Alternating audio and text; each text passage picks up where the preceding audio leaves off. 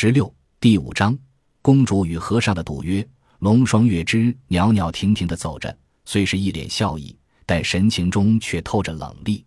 阿树低声道：“师傅，他是来杀您的，赶紧抓绳索跳下去吧。”玄奘苦笑着摇摇头，朝龙双月之迎了过去，脸上风轻云淡：“阿弥陀佛，公主为何来到这里？”龙双月之咯咯地笑了，绝美的脸上再也见不到高昌宫中的那种孤弱无依。楚楚可怜，又回到了一无城外的那种冷冽与自信。法师既然认为我藏着天大的阴谋，我又怎敢避而不来？这时，龙双月之牵着马走到他们面前，抛掉缰绳，眺望着悬崖下。他并没有站到边上，底下的张雄等人也看不到他。玄奘平静地看着他。公主言重了，贫僧受高昌王委托来查清楚大魏王平的真伪。并没有与公主作对的意思。龙双月之嘲弄的看着他。那么您查清了吗？玄奘道：“贫僧不敢妄言，但有几个问题想请教公主。”龙双月之笑了笑，问吧。我此番来就是想与法师开诚布公。当日公主在坡上时，马匹受惊，朝着石坡冲去。从坡上的马蹄痕迹看，您到了悬崖便开始勒马。玄奘道。贫僧的第一个问题是：从远处已经可以看见前面是悬崖，为何马匹刚受惊时您却不勒马呢？龙双月之点点头，好问题。第二个，这座坡上沟壑纵横，土地龟裂，到处都是沟坎。玄奘指着面前的平原，眼睛却盯着龙双月之，唯独公主纵马跑来的这条路线还算平整。贫僧的第二个问题便是。惊了的马匹为何能选择这条平整的路线？法师果然名不虚传。龙双月之赞叹不已。我在燕齐时便听说过您的故事，传说您与大唐皇帝同游地狱，还把皇帝救了出来。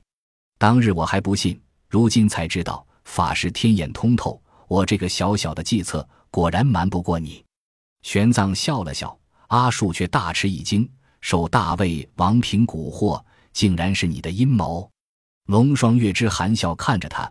当然，我终日苦思如何夺回丝路，却苦无对策。没想到从伊吾回燕齐的途中，却听说这屈志胜这个蠢货不知从哪弄来一个破瓶子，竟然许下心愿让我爱上他。哈哈，好啊，那我就爱上他。那魔瓶让他到这石坡底下来接住我，我便纵马从这悬崖跳下。看着他提起屈志胜时那种不屑的语气，想着昨日在宫中他对屈志胜柔情蜜意的模样，玄奘不禁打了个寒战。这位公主演戏功力当真是臻于画境，一前一后竟然判若两人。玄奘苦笑不已。公主当真胆量过人，贫僧一想那场景，自认没有那种粉身碎骨的勇气。哼，为了我燕齐国百年国运，粉身碎骨又如何？龙双月之笑道：“若是不将自己的生死置之度外，这个阴谋又如何骗得过屈文泰？”玄奘叹道：“公主舍生忘死，假装被屈志胜蛊惑，只为了让你们燕齐谋算高昌显得名正言顺，当真可敬可佩。”龙双月之也有些感慨：“丝绸之路如果不改道，我燕齐必将消失在大漠之中。但高昌国力强盛。”又有统叶护可汗撑腰，若是不施展些阴谋，又如何能灭掉高昌？由我燕齐来掌控思路。玄奘点点头，原来如此。没想到公主竟然是要灭掉高昌。贫僧当日还以为你只是要通过武力夺回思路，看来倒小觑公主了。龙双月之傲然道：“若不灭掉高昌，夺回丝路又如何？”到时候两国陷入长期的消耗战，唯一的结果便是双双败亡。哼，我身为燕齐的凤凰，所能做的就是吞并高昌，掌控丝路，将燕齐变成西域最强大的国家。玄奘还有些不解，公主的志向，贫僧很是佩服。可是，正如昨日你在宫中所说，你的父王打算将你嫁给倪属，你身陷高昌王宫，丧失名节。不怕你赎悔婚吗？龙双月之咯咯笑了起来：“你属嘛？我若是连他都无法征服，又怎么配称得上西域凤凰？”法师仔细想想，突厥男儿最重面子，知道未婚妻被掳，哪怕悔婚，也要放在他灭了高昌之后。再说了，到时候我只要留着处子之身，他对我只有更加敬重，又如何会悔婚？公主好谋算，此事若真让贫僧去查，当真不知道何年何月才能查明白。玄奘这回真是叹服了。那公主为何不躲藏在暗中颠覆高昌？反而来这里和盘托出，龙双月之笑了。你们中原有句话：“与仁者论山，与智者谈水。”对西域这帮愚人，我自然可以随意愚弄。他淡淡地道：“但法师天眼通透，想必早已看出我这点小伎俩了吧？”玄奘苦笑，虽然怀疑，却找不到证据。贫僧来者石坡之前，早知道查不出什么。本意只是想搅动一下这背后的风云，让他们自露马脚，没想到却引出了公主。好和尚，龙双月之不禁惊叹：“好公主！”玄奘和石道，龙双月之上下打量着玄奘。方才法师问我为何来到此处，我也不瞒您，愿不愿与小女子立个赌约？玄奘道：“什么赌约？”龙双月之挑衅的看着他，法师信不信？眼下这高昌国已彻底在我的掌控之中，只要我在高昌王宫一日，无论法师如何干预，我的计划终将一步步实现。玄奘深感意外，深深打量他一眼。公主想看到的结局，便是高昌国破家亡，被燕齐吞并，从此消失于大漠。龙双月之淡淡的一笑：自从我踏入高昌王城，这个结局已经注定。贫僧只信天道，不信人谋。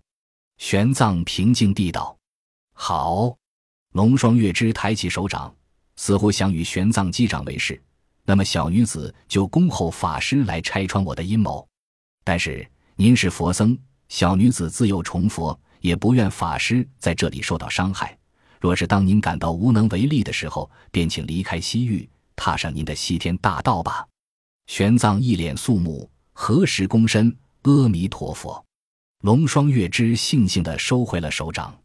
阿叔一直在旁边冷眼旁观，这时忽然插嘴道：“公主，难道您不怕我们把这件事告诉高昌王吗？”请便。龙双月之傲然道：“哪怕屈文泰对我的计划了如指掌，他也无力破局。这是为何？”阿树惊诧。龙双月之笑了：“小弟弟，你还小。”不懂大人的事，你不妨请教一下你师傅。只要屈志胜相信我，不肯把我交出去，这世上又有谁能让我离开高昌王宫？只要我不离开高昌王宫，这世上又有谁能阻止三国联军大军压境？玄奘不禁苦笑：阿术，公主早已将这里面的关节谋划的天衣无缝。如果咱们把这件事告诉高昌王，倘若他用激烈的手段驱逐公主，甚至对公主有所损伤，事情就更不可收拾了。阿叔不禁哑然，龙双月之却笑了。还是法师看得明白。其实我更希望屈文泰一怒之下将我杀了。如此一来，这个劫才算是个死劫。玄奘皱眉琢磨，一时毫无办法。阿树却不服气：“那我们若告诉屈志胜呢？”他若知道你并不爱他，只是在图谋他的国家，他还肯对你如此死心塌地吗？龙双月之笑吟吟的，小弟弟，你可以试试啊，试试就试试。阿树怒道。玄奘叹了口气道：“阿树，莫要中了公主的计谋。三王子是什么脾性，你还不清楚吗？咱们在他面前说公主的坏话，只怕以后就会失去他的信任。”阿叔一想，果然以屈志胜的脾气，连对老爹和兄长也敢发出死亡威胁。自己在他面前说龙双月之的坏话，恐怕真会彻底激怒他。当即不禁有些颓然。两人左思右想，这才骇然发现，龙双月之这个谋略竟然是装阳谋。哪怕你对他的手段、目的、过程了解的清清楚楚，竟是无法破局。法师。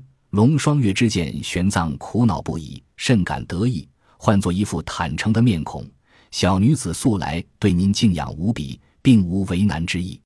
之所以对您和盘托出，实在是不愿与一位大唐高僧为敌，只希望法师知难而退，不要理会这西域纷争。您求的是佛，何必染上这西域的尘垢呢？公主，玄奘忽然道：“您可知道前往天竺的路怎么走吗？”知道，龙双月之以为玄奘肯知难而退，不禁大喜。他的国策便是希望燕齐依附大唐，称霸西域，因此极其不想开罪这位与大唐皇帝关系莫逆的名僧。倘若法师肯西去，我们燕齐愿意为您打通西域，派人将您一路护送到天竺。错了，玄奘笑了笑，天竺的路不在脚下，而在贫僧心中。在我走过的每一个国家，每一座城池，在我见到的一切众生和众生衣衫上的每一粒尘土，公主，无论高昌还是燕齐，无论战争还是和平，都是贫僧所要见证的大道。佛祖赐我在修行路上遇见他们，我又怎么敢错过呢？龙双月之的表情渐渐冰冷起来。如此说来，法师是一定要干涉我的计划了。玄奘笑而不语。一脸风轻云淡，很好。龙双月之森然道：“我听说大唐最有权势的宰相裴寂，最有智慧的名僧法雅，最有才华的诗人崔珏，统统栽在了法师的手中。虽然道听途说，不知详情，但双月之也很想领教一下法师的神通。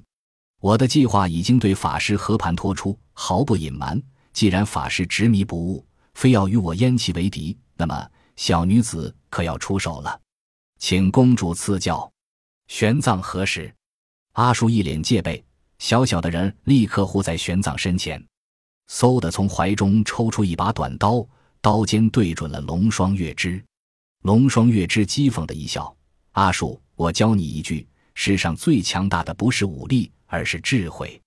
放心吧，我不会亲自把尖刀刺进法师的胸膛。”我们燕齐也不敢承受杀害大唐名僧的罪孽，但是我的局已经为法师布下，请您好自为之。玄奘推开了阿树的胳膊，阿树收起刀子。公主杀咱们的陷阱不在这这石坡上，阿树这才退了下去。龙双月之笑了笑，那就请法师多多保重吧。